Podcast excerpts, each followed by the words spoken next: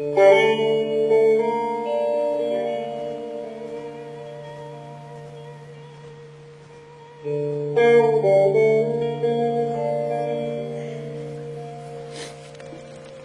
L'Argentine, avec ses 4000 km du nord au sud et ses 2000 de l'est à l'ouest, est hantée sur tout le territoire par un fantôme, le fantôme du chemin de fer.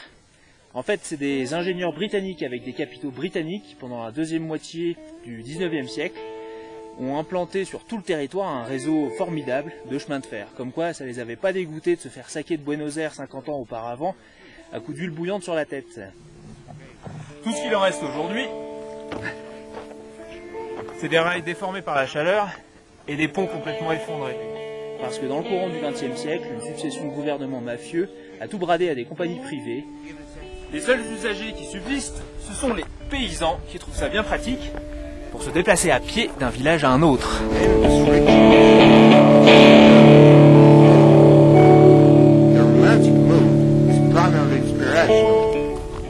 On a choisi l'exemple du chemin de fer argentin pour vous montrer le grand cachet de ce pays.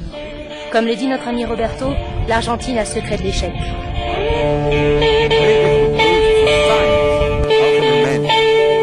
Le secret, dans ce pays où il ne manque rien, c'est qu'il est gouverné n'importe comment. Mais hors de question de rester sur un sentiment d'amertume. Aujourd'hui, c'est notre dernier jour en Argentine. On peut voir la frontière avec la Bolivie, juste là, à moins de 10 km.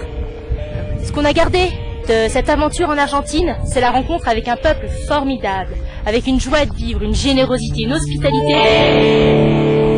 Argentina